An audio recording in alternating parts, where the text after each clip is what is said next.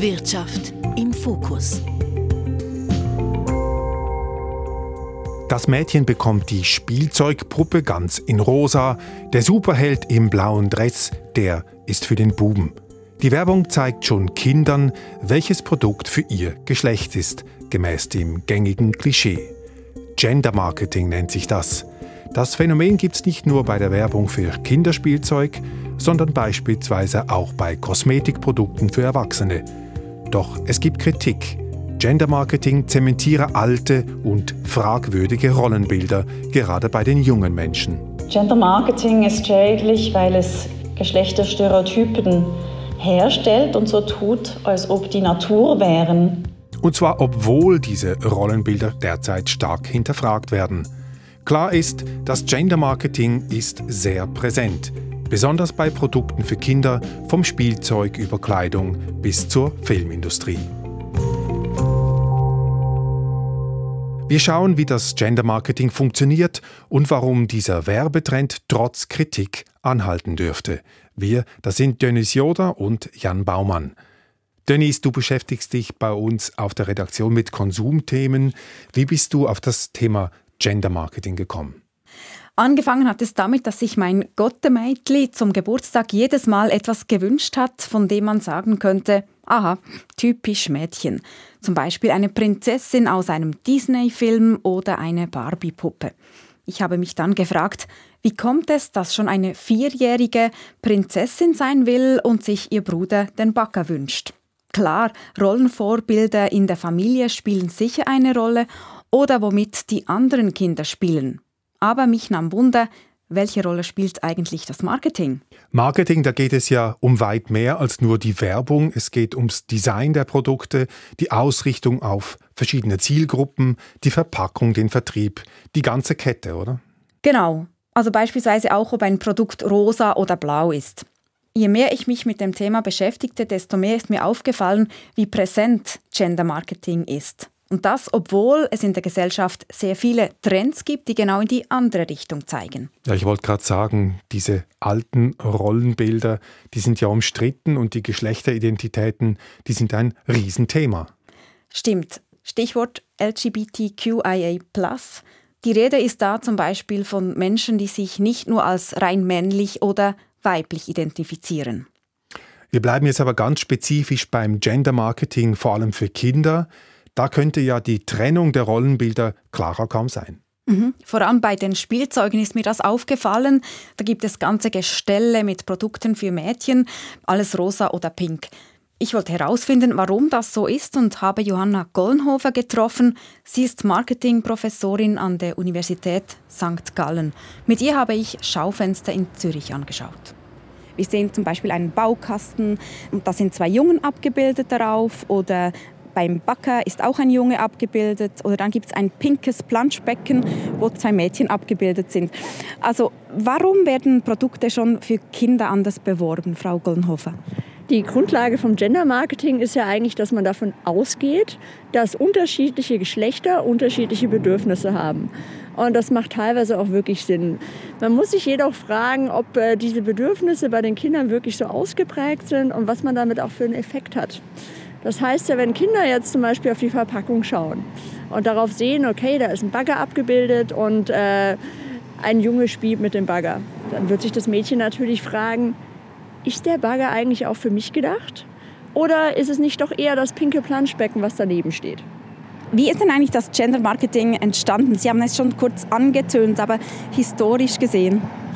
Man geht ja eigentlich davon aus, dass man äh, einen großen Markt hat und in diesem großen Markt sind unterschiedliche Konsumenten und Konsumentinnen und eine Grundannahme ist, dass das Bedürfnis zwischen den Geschlechtern unterschiedlich ist.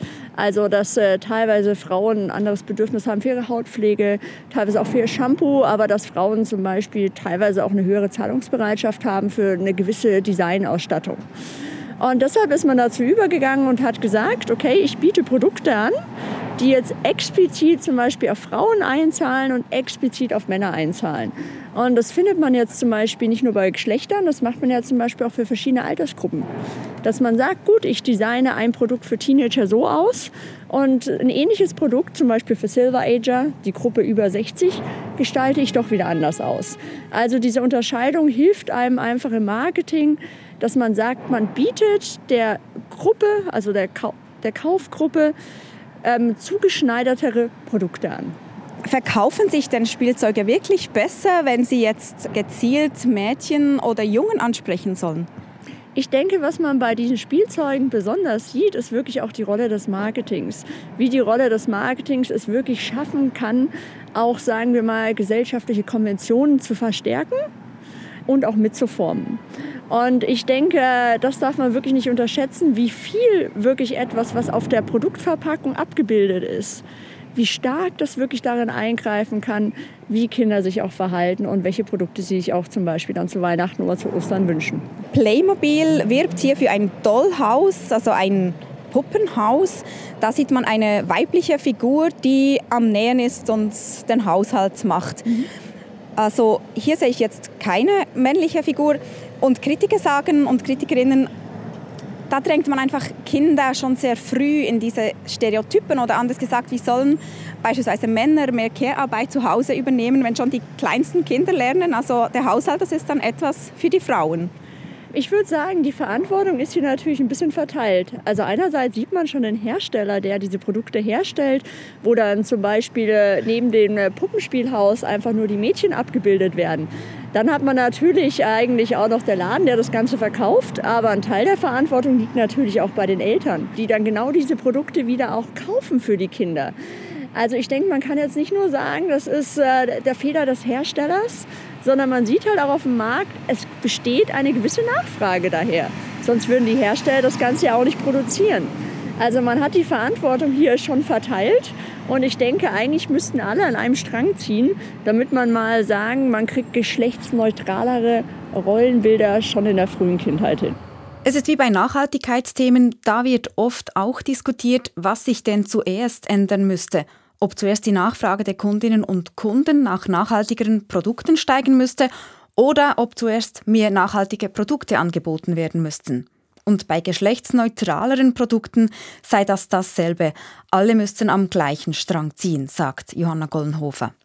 Bevor wir über die Finessen des Gender Marketing sprechen, was sagen eigentlich die Spielwarengeschäfte dazu, dass Produkte für Mädchen anders beworben werden als das Spielzeug für Buben? Der Spielwarenhändler Franz Karl Weber antwortete nicht auf meine Fragen, aber stellte die Gegenfrage, wer denn eigentlich verantwortlich sei, dass sich etwas ändert. Also ob zum Beispiel die Mütter und Väter, welche die rosa Spielzeuge ihren Mädchen kaufen oder eben die hellblauen den Buben oder die Lieferanten oder die Hersteller. Das hat Marketing-Expertin Johanna Gollenhofer ja auch schon gesagt. Ich habe auch andere Detailhändler angefragt Coop und Migro beispielsweise, die ja sehr viele verschiedene Produkte verkaufen, nicht nur Spielwaren. Was sagen die? Coop schreibt, sie seien stark sensibilisiert auf das Thema Rollenbilder und man vermeide grundsätzlich klassisches Gender Marketing. Außerdem würden Kinderkleider nicht mehr nach Geschlechtern aufgeteilt. Bei der Migro tönt es ähnlich. Gender-stereotypes Marketing, das gehöre der Vergangenheit an. Interessant, offenbar befassen sich die Detailhändler sehr intensiv mit dem Thema. Ja, gerade große Unternehmen stehen vermehrt unter Beobachtung der Kundinnen und Kunden. Sie können es sich kaum mehr leisten, in der Werbung mit Stereotypen zu arbeiten, ohne dass es heftige Reaktionen gibt. Aber bei Produkten, die sie nicht selber herstellen, etwa den Barbie-Puppen oder Lego, können sie das Marketing natürlich kaum beeinflussen. Das Bewusstsein für die Probleme ist also da, offensichtlich, aber die wirtschaftlichen Interessen, die sind auch da, die sind offensichtlich auch ein wichtiger Faktor. Ich nehme an, die Hersteller von Kinderspielzeug etwa, die, die unterscheiden zwischen Mädchen- und Bubensachen, weil das Geld einbringt. Ja, es gibt Untersuchungen, die zeigen, dass sich Produkte besser verkaufen, wenn sie gezielt Mädchen oder Buben, respektive Frauen oder Männer ansprechen. Es gibt da sogar einen Fachbegriff, Pinking Up nennt sich das dann in der Marketingsprache. Das heißt also, wenn sich ein Produkt, das Mädchen oder Frauen ansprechen soll, nicht verkauft, macht man es pink und schon wird es gut gekauft. Und analog dann das gleiche sozusagen in blau für die Buben. Genau, aber ob es einen Fachbegriff dazu gibt, weiß ich nicht.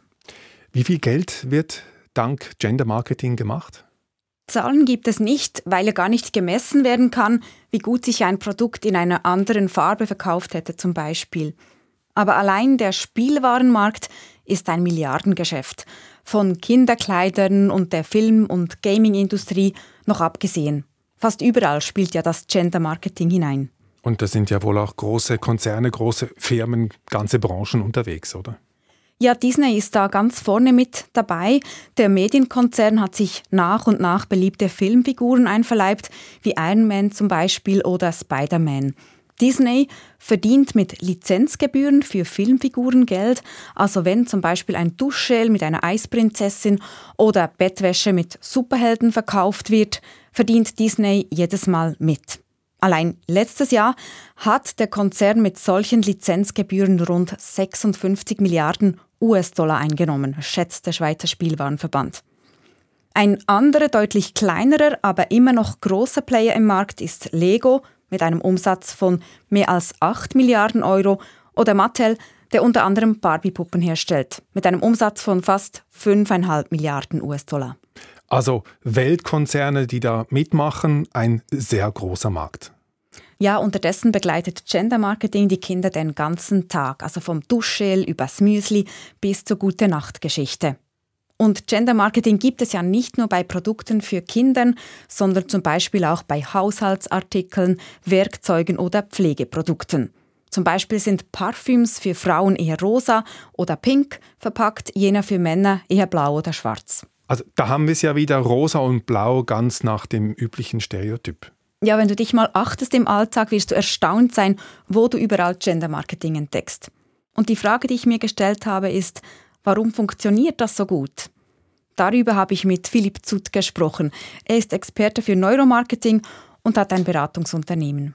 Ähm, das hat mit, mit zwei Dingen zu tun. Auf der einen Seite ähm, ist es für unser Hirn sehr bequem. Äh, unser Hirn denkt gerne in Mustern und diese Stereotypen helfen uns, die, die, erleichtern uns das Leben. Das ist angenehm, es ist convenient. Wenn ich also beispielsweise weiß, äh, okay, ich muss in, in die rosa Abteilung gehen und dort sind dann die Produkte für mich, dann hilft mir das, es erleichtert mein Leben. Das Zweite ist, dass diese Dinge, welche Stereotypes oder welche Stereotypen dann genutzt werden, die, die sind sozialisiert, die sind ja nicht angeboren. Wir kommen nicht auf die Welt und bevorzugen als Mädchen rosa-rot sondern das lernen wir mit der Zeit. Das weiß man ja auch, wenn man ganz junge Kinder beim Spielen beobachtet, dann haben die nicht Vorlieben, ob Mädchen oder Junge bezüglich rosa oder blau, bezüglich Röckchen oder Nichtröckchen, Fingernägel bemalen und all diese Geschichten. Und diese Sozialisierung, was viele als typisch Mädchen oder typisch Bub bezeichnen, sei tief verwurzelt in der Gesellschaft.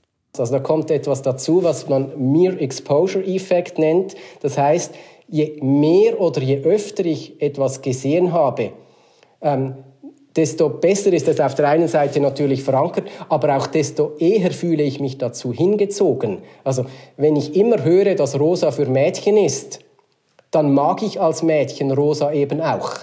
Und solche Muster wieder wegzubringen aus der Gesellschaft sei schwierig, sagt Philipp Zutt.